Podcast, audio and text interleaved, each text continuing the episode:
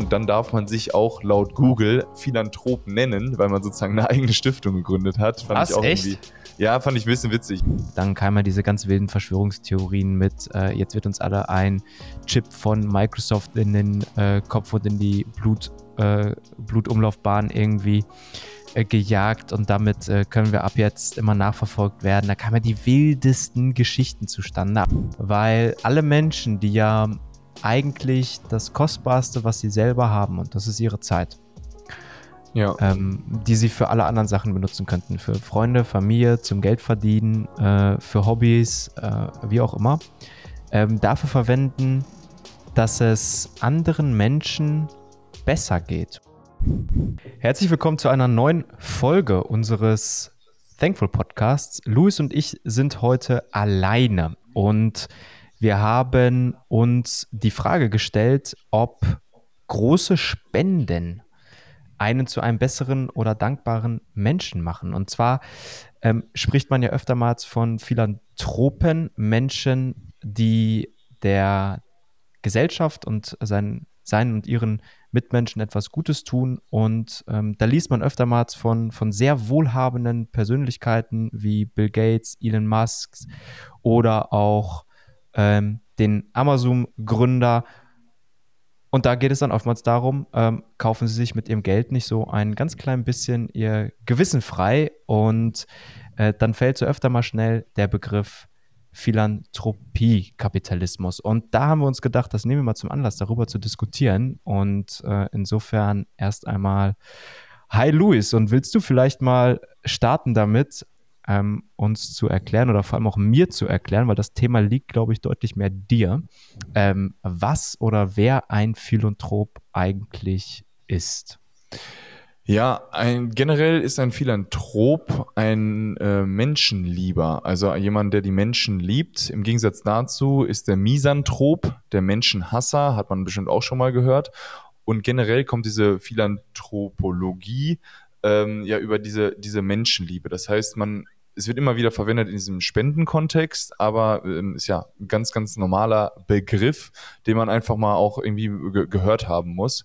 Und äh, dieser ähm, Philanthropie Philanthrokapitalismus, äh, sorry, ist ein richtiger richtiger Zungenbrecher. Ähm, genau darum soll es heute ein bisschen besser gehen, denn man weiß ja, okay, hey, was passiert, wenn man Gutes tut? Okay, ähm, man fühlt sich selber besser. Ne? Das ist ja mhm. immer irgendwie so, ähm, warum tut man überhaupt etwas Gutes, um so manchmal seine Seele reinzuwaschen? Aber man hört es wirklich von Jeff Bezos, dem Amazon-Gründer hast du schon erwähnt, auch Mark Zuckerberg ähm, ist dafür bekannt, dass er super, super viel in seine Stiftung investiert. Und wir wollen heute mal ein bisschen darüber reden, ähm, ja, gibt es da auch Kehrseiten zu? Generell hört es jetzt immer so super an. Jeff Bezos möchte sein ganzes Vermögen ähm, spenden und nichts weiter vererben und so weiter. Aber da gibt es natürlich auch ein paar Kehrseiten und äh, ja, Stiftungen, Stiftungen ja. sind ja auch tatsächlich ähm, aber größeren Firmen, bei kleineren ist immer so ein bisschen, naja, aber bei größeren Firmen ja auch wirklich äh, geile Möglichkeiten, um äh, Steuern zu sparen oder auch Gewinne abzuschöpfen, beziehungsweise auch sein persönliches äh, versteuerndes Einkommen irgendwie ein bisschen zu mindern. Deswegen, es hat immer so eine, so eine Zweischneidigkeit und äh, viele Leute denken darüber ja auch deutlich, deutlich negativer, als dass ich es jetzt beispielsweise tue. Ich finde es eigentlich ja, äh, was Besseres können sie eigentlich nicht machen. Wenn sie meinen, irgendwie ein paar Milliarden zu spenden, dann, ähm, dann ist das ja gut. Und was man hört, ist das ja auch Geld, was irgendwie auch in anständige Projekte äh, gepackt wird. Allerdings. Zum größten Teil. Ja, zu größten Teilen. Allerdings ähm, suggeriert das ja auch immer so ein Bild, naja, nur wenn ich die Möglichkeit habe und dass diese Aktionen stehen dann auch immer Öffentlichkeit, so viel Kohle irgendwo zu spenden, dann dann bin ich gut oder dann bin ich gut genug. Und das ist ja bei nichtem so. Ja, ich, ich finde es ganz gut. Du hast gerade schon ein paar Punkte angesprochen. Vielleicht orten wir das mal ein bisschen ein. Du hast einmal dieses, diesen steuerlichen Punkt ähm, angesprochen. Mhm. Wenn man eine Spende ähm, macht, das heißt, man spendet irgendeiner ähm, einem Verein oder einer Stiftung halt Geld, kann man selbst von seiner Einkommenssteuer halt bis zu so 20 Prozent, sagt man, wieder zurückbekommen. Das heißt, wenn man natürlich viel Geld verdient, kann man sich da auch mal ein bisschen was noch von der Steuer wieder zurückholen. Ist ja auch fair, man gibt ja auch trotzdem jetzt im Endeffekt viel, viel mehr ab, als dass man äh, am Ende wiederbekommt von der Steuer. Aber das ist natürlich so eine Sache, yo, ähm, das hilft schon. Dann gibt's verschiedene Kritikpunkte an diesen Stiftungen, die du gerade schon angesprochen hast. Generell so eine Stiftung zu, ins Leben zu rufen, braucht man mindestens 50.000 Euro, äh, bestenfalls sogar mehr, weil die halt jährlich immer noch ein paar laufende Kosten haben und im Endeffekt Stiftungen ja meist nur aus den Zinsgewinnen ähm, wieder zurückinvestieren in die Projekte.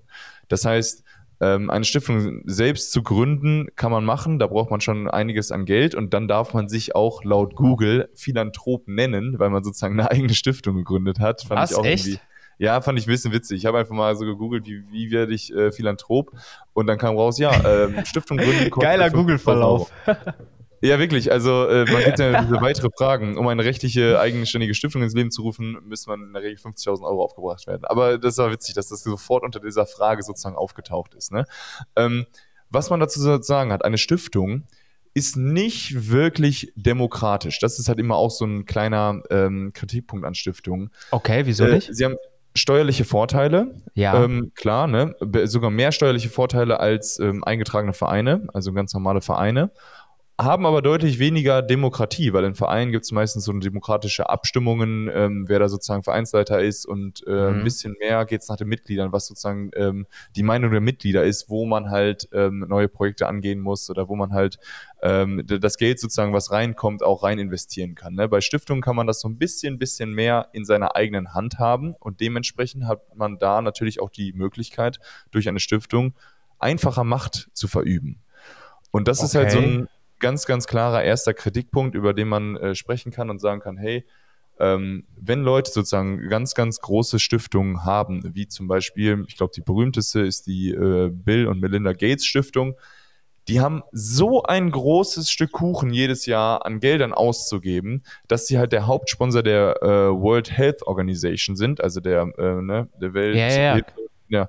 Und dadurch ähm, dass sie sozusagen von ihrer Stiftung das machen und sie ja ganz genau über ihre eigene Stiftung halt ähm, bestimmen können und der Hauptsponsor der WHO sind, können sie da natürlich richtungsweisend ähm, ja immer ähm, sagen, wo das Geld der WHO hinkommt und da dementsprechend halt auch wieder Macht ausüben, indem man Gutes tut. Ich erinnere mich in dem Zusammenhang an die, an die Diskussion in der Corona-Zeit.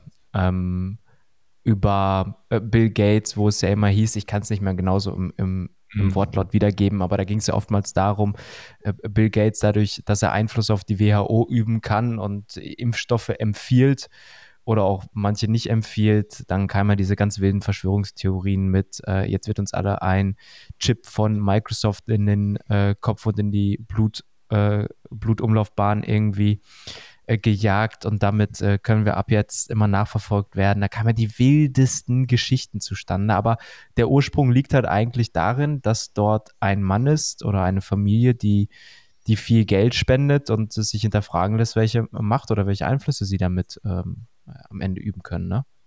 Ja, ähm, auch ganz, ganz spannend. Es gibt natürlich super, super viele falsche Verschwörungstheorien zu diesem Thema, muss man halt auch immer ganz klar kennzeichnen. Also, dass das meiste davon absurd ist. Aber im Endeffekt ist Bill Gates, habe ich dir jetzt auch kurz im Vorgespräch schon gesagt, ein Verfechter des ähm, Impfpatents. Das heißt, er sagt, wenn ein Impfstoff gefunden worden ist, soll das Pat äh, Pat Patent weiterhin bei den Pharmakonzernen liegen.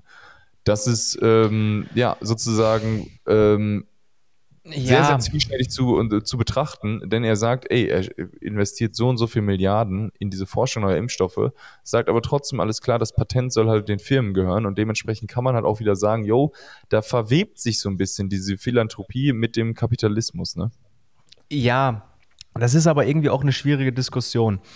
Auf der einen Seite ist es ja in einer, in einer, in einer Marktwirtschaft oder in unserem wir wirtschaftlichen Wirken hier in Europa oder in der westlichen Welt ja auch so, dass ähm, Forschung und Leistung ja irgendwie auch belohnt werden müssen. Ansonsten wird es ja keiner machen. Und wenn ich investiere in Forschung, dann brauche ich ja irgendwann, früher oder später, einen gewissen Output, um auch ja. zu sagen, okay, ich habe jetzt was entwickelt, was andere nicht haben, was ich verkaufen kann und womit ich wieder Geld verdiene, um auch meine Investition wieder reinzuholen. Und gerade in Corona ist das Ganze ja so ein bisschen an seine Grenzen gestoßen. Da ging es ja dann wirklich ums Überleben, um Leben oder Tod. Es gab Menschen, die ja wirklich dringend ältere, schwächere, kranke einen Impfstoff brauchten. Und Firmen wie BioNTech waren dann mit einem relativ guten Impfstoff ähm, schnell, einigermaßen schnell dabei, zumindest schneller als ich auch gedacht hätte, ähm, der dann ja auch wirksam war. Und dann begann ja auch die Diskussion, okay, um das jetzt möglichst in großen Chargen produzieren zu können, können wir das den Firmen, die noch nicht so weit sind in ihrer Entwicklung und Forschung, vielleicht zugrunde legen, was ihr dort entwickelt habt und können die darauf vielleicht weiterentwickeln. Und das war ja eine riesen Diskussion. Und ja. ich weiß nicht, was die, was die richtige Lösung ist. Ich ähm, bin Verfechter davon, dass das Unternehmen mit dem, was sie entwickeln, Geld verdienen. Auf der anderen Seite gibt es gibt es Themen, mit denen sich nicht zu spaßen lässt und das ist Gesundheit. Also und vor allem dann in so einer Pandemie, die ja jetzt nicht gerade irgendwie warten kann, sondern jede Woche mehr bedeutet mehr Tote oder mehr Kranke. Ich habe da irgendwie keine so eine richtige Meinung, zu, was der richtige Weg ist. Ja, und BioNTech war natürlich dann auch so ein bisschen so eine underrated Gründerstory aus Deutschland eigentlich. Das ist ja ein, äh, ja, ein Ehepaar, ich glaube, ein, ja, deutsches wissenschaftliches Ehepaar ähm, und die haben ja so einen krassen Ausstieg durch ähm, die gute Corona-Impfung, die sie ähm, erfunden haben oder die sie gefunden haben, ähm, super, super viel Geld mit verdient und äh, ist, haben aber auch dementsprechend viele Menschenleben gerettet. Also es war ja auch ein super, super fairer Trade und ich glaube, diesen kapitalistischen Gedanken, ähm, der wirtschaftlich halt so, so Sinn macht, ist halt nur manchmal schwierig, auf diese Philanthropie umzuwälzen, weil genau das ist nämlich der letzte Kritikpunkt, den ich vermutlich habe. Ähm, dieser Kapitalismus, Philanthropie-Kapitalismus, meistens diese großen Tech-Unternehmen, Mark Zuckerberg, Bill Gates, äh, Jeff mhm. Bezos und Elon Musk, die suchen, oder es gibt ja auch ganz, ganz viele andere Tech-Unternehmer und im Silicon Valley gab es auch so eine richtig krasse Bewegung zu, dass man dieses effektiver, mehr Gewinn, und so weiter, dass man das umgewälzt hat, auch auf die Philanthropie und gesagt hat, hey, wir müssen Wege finden, die am effektivsten sind, die am meisten was bringen. Das heißt, man hat dann halt irgendwie unendlich viele Moskitonetze ähm, nach Afrika zum Beispiel gebracht, äh, weil man wusste, okay, Moskitonetz ist eine super, super effektive Art, ähm, ja, ähm, sozusagen äh, Leute vor Malaria zu schützen. Ja. Und so wurde das halt einfach nur so transferiert aber es ist natürlich auch nicht mehr so menschennah und so. Weißt du, was ich meine? Also es wird dann weniger auf die ganze, ähm, ja, auf die, auf die Gemeinschaft eingegangen, auf die Religion, auf die Sprache und so weiter, sondern es wird halt nur nach super, super effektiven Mitteln gesucht. Ja, tausendprozentig. Ich, ich, ich glaube, es fällt vielen Menschen auch schwer, gerade Leute wie Elon Musk oder Bill Gates als oder Jeff Bezos als Philanthropen, also an als Menschen wahrzunehmen, die, die ja jetzt, äh, du hast es ja gerade in der Definition gesagt, menschenliebend sind und den Menschen was Gutes tun wollen. Ich habe äh, noch gehört, vor ein paar Wochen gab es ja Quartalszahlen bei Tesla ähm, und Elon Musk ähm, ist, in, ist, ist am Telefon, in der Telefonkonferenz wie, wie ein kleines Mädchen, hieß es in den Medien, aufgetreten, hat rumgeheult, ähm, hat Druck gemacht, dass sie bessere Zahlen wollen und das sind halt, dass er bessere Zahlen braucht für seine Investoren und für die, für die Shares.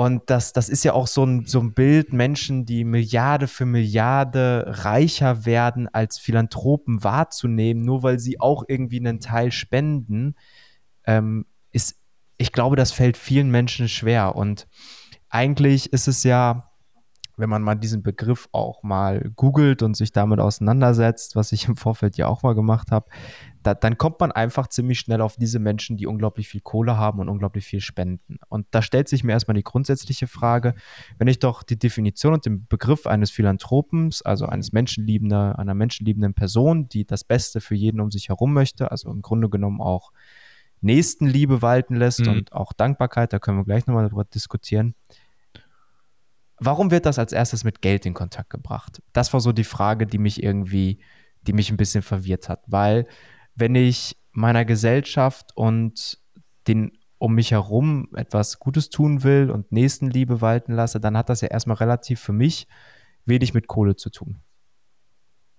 Ja, ist genau das. Das ist halt auch immer, Geld ist Macht und ähm, je mehr Geld man hat, desto vermeintlich erfolgreicher ist man in dem Business. Aber je mehr Geld man hat, desto ähm, näher ist man ja nicht unbedingt an den Menschen oder kann halt individuell auf die Bedürfnisse eingehen oder dieses Zwischenmenschliche halt eben auch ähm, nach vorne bringen.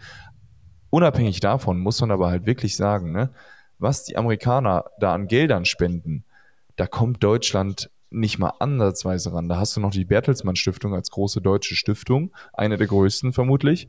Aber das im Vergleich zu der Bill Gates Stiftung zum Beispiel ist, ich glaube, noch nicht mal ein Prozent davon. Also das ist super, super wahnsinnig, wie viel Geld da sozusagen halt freigemacht wird, ähm, um ja, ähm, die auch zum Beispiel die südliche Welt hat zu digitalisieren. Ne?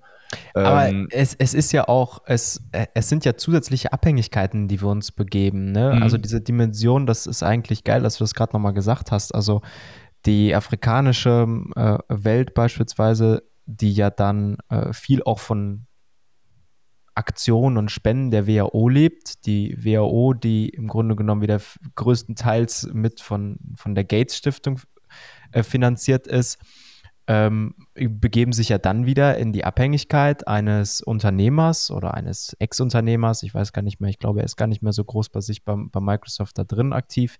Ähm, und, und es ist einmal diese wirtschaftliche Abhängigkeit, die Technologie, die diese Leute entwickeln, die jeder nutzt, ähm, äh, sei es äh, Tesla, sei es Microsoft, sei es äh, Apple und Co. Und auf der anderen Seite dann auch trotzdem wieder die gesellschaftliche ähm, weil über die WHO dann wieder Gelder in Regionen kommen, die ohne diese Gelder nicht leben können. Und auf einmal gibt es auf dieser sozialen Ebene und auf dieser wirtschaftlichen Ebene unglaubliche Abhängigkeit von ganz wenigen Jongleuren, die unglaublich viel Geld jonglieren. Und ich sag mal, ähm, ich habe das Buch gelesen, äh, ich, schon ein bisschen her, das heißt Power und da ging es um Gesetze von Macht, also um, um mhm. Power. Und eins der Grundgesetze war, mach, mach Leute abhängig von dir. Und das ist ja eigentlich nichts anderes. Und das ist ja eigentlich nichts anderes. Also, dass ja. solche großen, eigentlich unabhängigen Organisationen plus Wirtschaft eigentlich immer mehr abhängig von dir werden, es ist ja, es ist schon ein bisschen erschreckend. Auf der anderen Seite unterstelle ich jetzt mal gar keine bösen Absichten, sondern sage, okay, besser, dass, dass ihr euch sechs Yachten kauft, die ihr euch wahrscheinlich immer noch kaufen könnt, dann, dann tut damit was Gutes. Also ja. ich es glaube, ist richtig schwer zu, zu diskutieren eigentlich, weil, weil das eine negative Argument fast das, das nächste positive wieder aushebelt und andersrum auch. Ja, eh, worauf du hinaus möchtest, glaube ich, da waren wir zusammen mal in so einer Sitzung, das war in Tansania, in Mansa, in dem mhm. Volontierhaus. Und da gibt es auch immer so Sitzungen, die sich halt genau über diese Themen White Saviorism ähm, mhm. zum Beispiel unterhalten. Also das heißt, die Volunteers in äh, Tansania haben sich wirklich darüber unterhalten, okay, wir kommen jetzt hier als weiße, deshalb wird es halt White Saviorism genannt, als ähm, weiße, reiche Menschen hierhin und wollen sozusagen den Leuten sagen, okay, wie sie zu leben haben oder bestenfalls ihnen noch ja. zu helfen und so weiter. Und dann kommt es mhm. halt in diese äh, Abhängigkeiten. Ne? Und wichtig dabei ist, es gibt auch super, super viele Projekte, die dann halt den entscheidenden Punkt richtig machen. Und der da wäre, hey, wir bauen hier was auf, was unabhängig von uns ist, wo wir dann nach einigen Jahren, wenn wir es aufgebaut haben, auch wieder abhauen können. Weil das sollte immer ein Ziel einer NGO sein. Das war so das eine Kernziel, was wir halt auch da mitgenommen haben. Ey, eine NGO sollte nur temporär da sein. Irgendwann sollte sich ähm, dieses, äh, ja, das bessere Leben sozusagen kultiviert haben oder der, der Mehrwert, ohne dass wir noch äh, existieren und wir gehen zum nächsten Punkt. Und ähm, diese, diese beiden Punkte sind auch nochmal super, super wichtig in der Auswahl der Projekte. Das heißt, wo fließt das Geld hin? Sind also unterstützen unterstützt das ja. Geld Projekte, die halt genau das im Kopf haben oder halt sagen, okay, okay, wir wollen irgendwie Machtausübung machen oder noch besser, auch gab es auch ein Beispiel, wenn wir jetzt Digitalisierung jetzt zum Beispiel nach Afrika bringen, in die Schulen und sagen, ey, hier, die Schulen sollen alle ein iPad haben oder wir machen das jetzt hier auch mit der digitalen Tafel. Ah, wovon kommen die iPads denn? Oh ja, krass, das sind Microsoft Pen äh, oder Windows Pen mhm. äh, iPads, die dann halt wieder äh, von Microsoft, ähm, ne, da wird das sozusagen Full Circle, dass dann auf einmal Millionen iPads nach Af Afrika geschifft werden. Ja, okay, mhm. ähm, da hat Microsoft trotzdem was von und die WHO oder Bill Gates hat es dann halt bezahlt, aber im Endeffekt sind es weitere Gewinne da muss man halt ein bisschen aufpassen, dass halt diese Endziele immer noch erreicht werden und dann kann man aber trotzdem sagen, ey, wie viel, wie viel Gutes damit schon gemacht worden ist und wie gut das überhaupt Geld fließt, damit halt etwas passiert und halt so ein bisschen ähm, ein Boost in die Entwicklungsländer. Weißt du, ich sehe das halt immer eher so, ey, wenn das in Projekte geht, wo das alles mal ein bisschen geboostet wird und auch die Infrastruktur und so weiter, ey, so ist doch super, ist doch wirklich super. Glaubst du, dass ähm, Philanthropie ähm, und äh, Dankbarkeit nah beieinander stehen? Ich glaube sehr nah. Also ich glaube, jeder, ähm, jeder Philanthrop, ich glaube, ich würde jetzt keinen Philanthrop, also Philanthropen sind für mich auch einfach Menschen, die etwas zurückgeben und manchmal sich selber dann einen kleinen Schritt äh, zu, einen kleinen, kleinen Schritt zurück machen, dafür auch mal was zu, abzugeben und nicht wie dann Google wärst du ja einer. Nur wenn man eine Stiftung gründet. Nee, ich, ich, glaube, viele Menschen sind das. Also es fängt ja sogar schon an, wenn man mal äh, einem Obdachlosen zwei Euro reinwirft.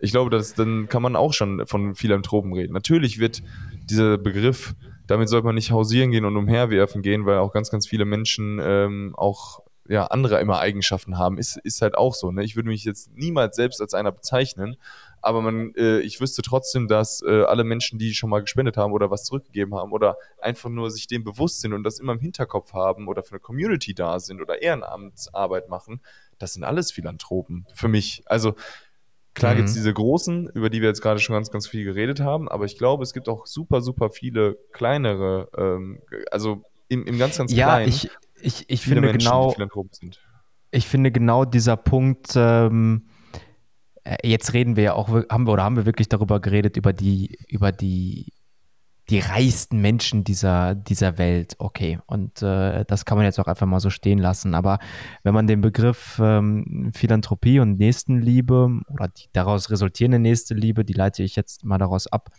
auch mal so für sich betrachtet, dann finde ich, ist dieses Thema Ehrenamt und ehrenamtliches Engagement äh, auf einmal ziemlich groß im Spiel.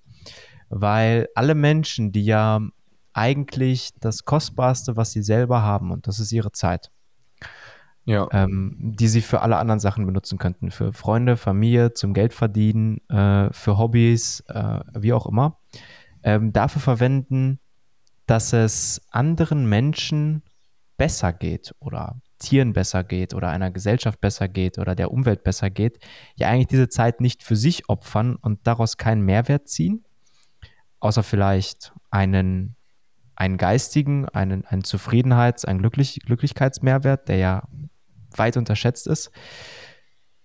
Dass sie diese Zeit opfern, ist für mich ja eigentlich äh, der Inbegriff von Philanthropie. Und wenn man das dann wiederum als Basis nehmen würde, okay, daran bewerte ich jetzt mal, ob der Mensch philanthropisch ist, ähm, dann fallen auf einmal die ganzen Jeff Bezos, e-, Elon Musk und äh, Bill Gates aber mal sowas von schnell aus dem Raster, weil keiner von denen sich zehn Stunden die Woche irgendwo bei der Tafel oder beim Obdachlosenheim oder im Tierheim oder ähm, im, äh, im Altenheim, wo auch, wo auch sonst engagieren würde. Ja. Äh, die haben viel Geld und können mit Geld einen anderen Hebel bewegen, mit Sicherheit. Aber die würden nie, nie, nie im Leben äh, 40 äh, Stunden äh, äh, im Monat oder 20 Stunden im Monat sich irgendwo hinstellen. Ja. Äh, totaler Difference. Ja, stimmt. Ist, ein, ist echt ein, ein, Unterschied in der, in der Tiefe. Ne? Die können halt einfach wirklich mit, mit dem Geld eine super breite Masse machen, aber selbst die Zeit investieren. Klar wird der Bill Gates auch für seine Stiftung einiges an Zeit investieren, aber der wird jetzt nicht, wie du gesagt hast, an einer Essensausgabe stehen die ganze Zeit. Und äh, das halt schon über zehn Jahre oder keine Ahnung was. Also das ist wirklich so ein, so ein, so ein, so ein Wert, der super, super nah auch an der Dankbarkeit liegt, ne? seine eigene Zeit zu opfern. Ja, aber da, da, prallen natürlich dann auch zwei Welten aufeinander und ich ähm, verstehe ganz, ganz sicher, wenn man diese zwei unterschiedlichen Maßstäbe Stäbe an diesem Begriff anlegt, warum, warum so viele Menschen auch negativ über dann genau diese reichen Milliardäre mit den großen Spenden denken und sprechen und diese Verschwörungstheorien entstehen. Ähm, mhm.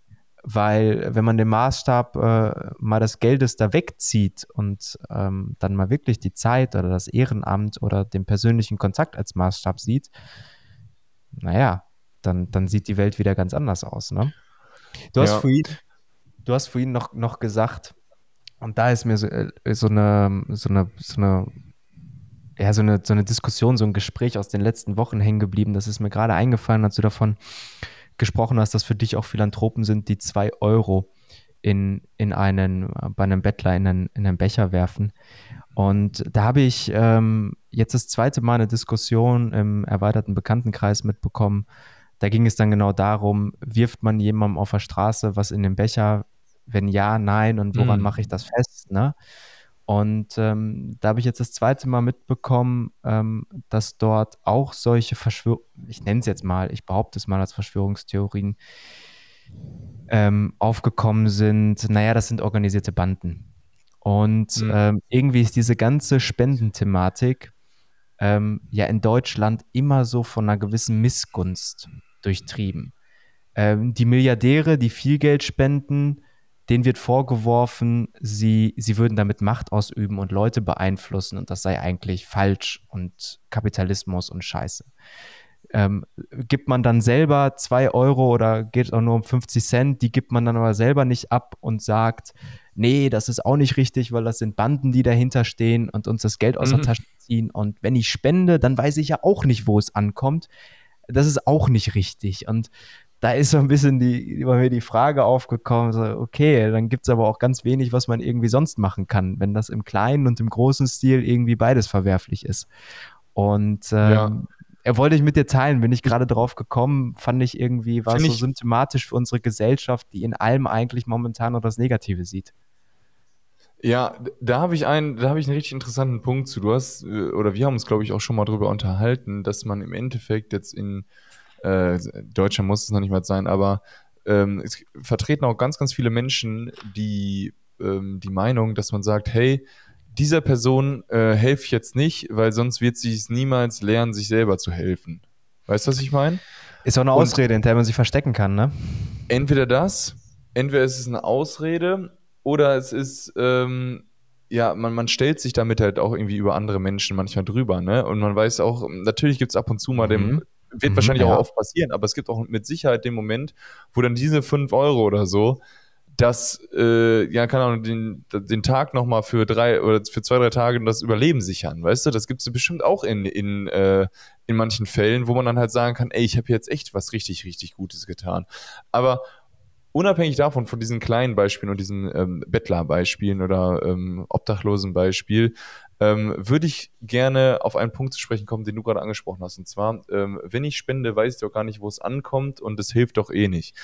Da äh, habe ich auch einen richtig interessanten Punkt in der Recherche mhm. hier zu dem Podcast herausgefunden, dass es ein, äh, das DZI gibt. Das ist das Deutsche Zentralinstitut für soziale Fragen. Und mhm, okay. dort gibt es echt auf der Webseite sofort oben einen Reiter, der da heißt für Spendende. Das okay. heißt, eine Information für Leute, die Geld spenden wollen, über Organisationen ähm, und die sozusagen transparent gerankt. Das heißt, wie viele, ähm, ja, wie viel ähm, ne, transparent, richtig krasse Transparenzreports, super, super wichtig, wie viel Geld wird da in Verwaltung gesteckt und in Marketing, weil ganz, ganz oft werden Gelder auch für ähm, Werbungen ausgegeben. Brote für die Welt sieht man ganz oft an Bushaltestellen oder Plan International haben wir dort auch schon gesehen. Das heißt, es wird Marketinggeld verwendet, von deiner Spende, damit bestenfalls noch mehr Spender kommen. Aber es ist im Endeffekt eine Bushaltestellenwerbung. Weiß ich jetzt nicht, ob das, ob ich das jetzt machen würde oder ob ich das unterstützen würde gerne mit meiner Spende. Da würde ich lieber sagen, hey, nee, Brote für die Welt, mhm. ähm, mach mal lieber, stillt mal lieber den Hunger der Welt.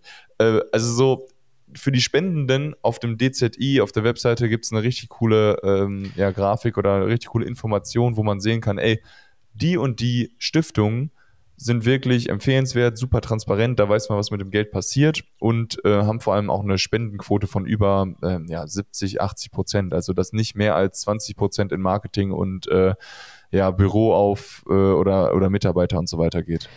Ähm, spannender, spannender Punkt, interessanter, informativer Punkt auf jeden Fall. Ich hatte gerade, als du geredet hast, gedanklich nochmal so einen, so einen Abschweif. Ähm, äh, Klimademonstration Mhm.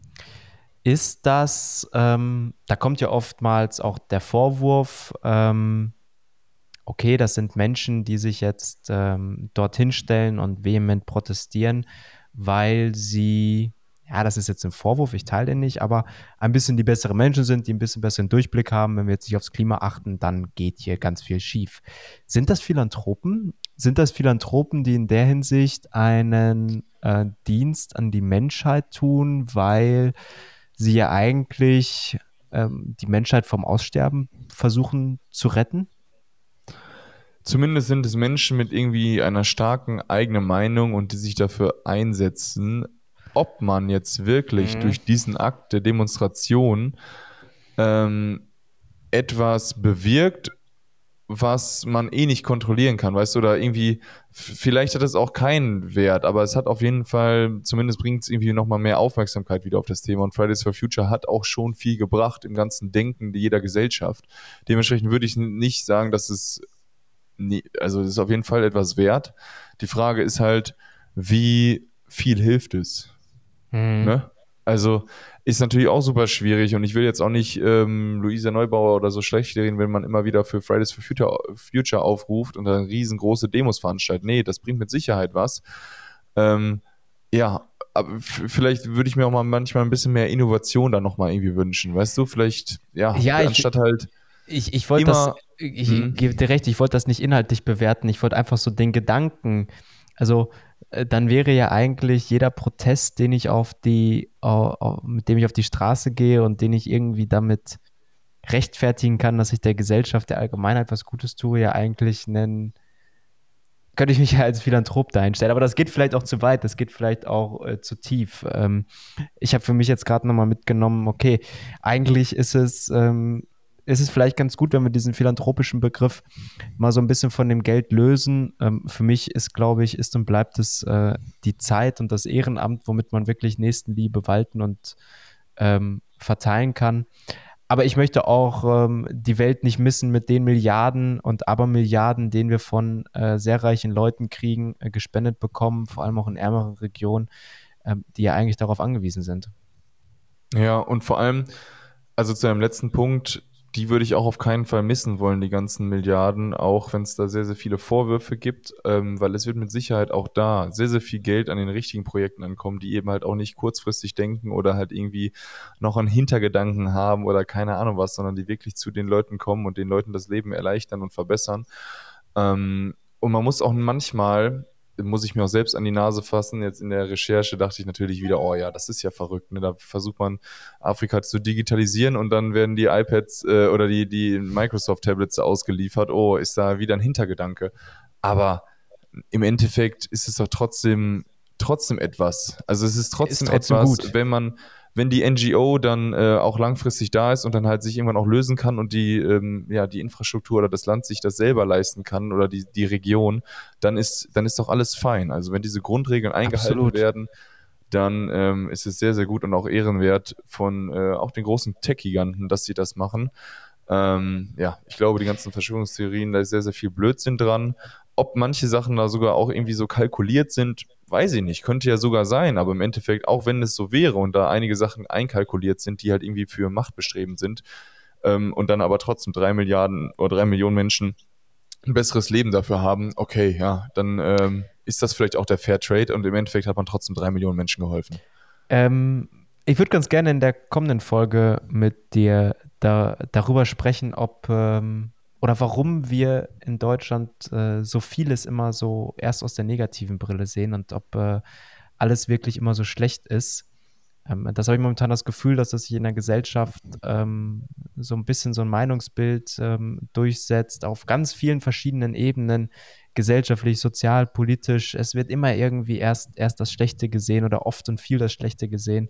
Und ob wir eigentlich, ob wir Deutsche eine, eine dankbare Gesellschaft sind. Ähm, äh, vielleicht können wir da nächste, nächste Folge mal drüber sprechen. Das würde mich sehr freuen. Ja, sehr gerne. Ich würde noch mit einem hoffentlich positiven Beispiel den Podcast beenden. Gerne. Ähm, und zwar habe ich mit Sports Charity Mansa ähm, eine Ballsammelaktion jetzt gestartet hier in Gießen. Und zu zwei Heimspielen, also jetzt unserem großen Derby gegen Frankfurt am Freitag und am Sonntag äh, gegen Düsseldorf, äh, werden wir zwei große Mülltonnen aufstellen und ähm, Kartonage, also ein paar Kartons, wo alte Leute ihre alten Bälle, die sie zu Hause im Keller haben und nicht mehr benutzen, ähm, nach Tansania spenden können. Denn dort geht wieder ein Container äh, nach Mansa. Wir haben es selbst schon gesehen, was da passiert mit den Bällen. Das ist super, super cool, dass die ganzen alten Bälle, die hier nicht mehr genutzt werden, auch von den ganzen Sportvereinen, dort entweder wieder aufgepäppelt werden, das heißt irgendwie äh, geflickt werden, dass die Bälle noch bespielbar sind, oder wenn es wirklich kaputte Bälle sind, diese Bälle sogar äh, nochmal upcyclen, das heißt in, äh, in, in Mode verwertet wird. Also da geht irgendwie dieser Weg vom heimischen Fußball ähm, bis ähm, zum Upcycling. Und bestenfalls kommt die Tasche mit dem abgecycelten Ball, landet irgendwie wieder äh, als Umhängetasche in Deutschland. Also das ist irgendwie richtig cool, dieser Full Circle. Und ähm, ja, Sport, äh, Sports Charity Mansa und der Mein Ball, Dein Ball e.V. sind da natürlich die äh, Verantwortlichen. Und da kennen wir auch den Gründer richtig gut, der Jürgen Seitz. Der wird dann schön mit einem Sprinter vorbeifahren am Mittwoch und alle Bälle einsammeln, die dann sich hier in der Region gestaut haben. Ähm, erstmal die Bälle, die wir eingesammelt haben und dann zu den Vereinen wird er auch noch äh, vorbeifahren, weil es haben sich auch schon einige Fußballvereine gemeldet und so, die noch ein paar Bälle im Keller rumliegen haben. Dann wird er die auch alle mit einsammeln und bestenfalls kommen dann so ein paar hundert Bälle hier aus der Region Gießen äh, nach Tansania. Und da können wir sagen, wir haben es uns vor Ort angeguckt. Äh, Luis, du hast ja auch so eine, so eine richtig geile ähm, Dallas äh, Mavericks, nee, doch. Ja, warte, Oder? zeig dir mal. Äh, Tasche noch äh, bekommen aus dem alten Ball in Tansania. Wir waren in der Produktionshalle. Ja, war doch, war doch Dallas, ne? Ja, ich meine, ich hatte es in der richtig in Erinnerung. Und, so eine ähm, äh, da, da, da wissen wir, was damit passiert und wie es ankommt. Also coole Aktion. Wir hauen euch die Spieldaten und die ähm, der, die Halle und äh, wann die Spiele stattfinden und wo ihr hinkommen könnt, ähm, mal in die Shownotes, Shownotes noch mit rein. Und ähm, Luis, muss man äh, Karten für das Spiel haben oder steht auch eine Halle draußen und man muss gar nicht das Spiel sich anschauen? Ähm, Nee, es ist draußen natürlich, einfach vor der Halle, damit okay. die Leute auch gar nicht ja, die, Halle mit, äh, die Bälle mit durch die Sicherheitskontrolle nehmen müssen. Also da kann jeder vorbeikommen und wenn man auch irgendwie mehr als zehn Bälle hat, kann man sich auch einfach bei mir melden, dann kriegen wir das auch noch organisiert oder halt bei meinballdeinball at gmail.com. Perfekt. Geil. Insofern, ich glaube, damit können wir schließen, äh, Luis. Und ich freue mich auf die nächste Folge mit dir. Ich mich auch. Benne, mach's gut. In diesem Sinne, tschüss. Bis dann.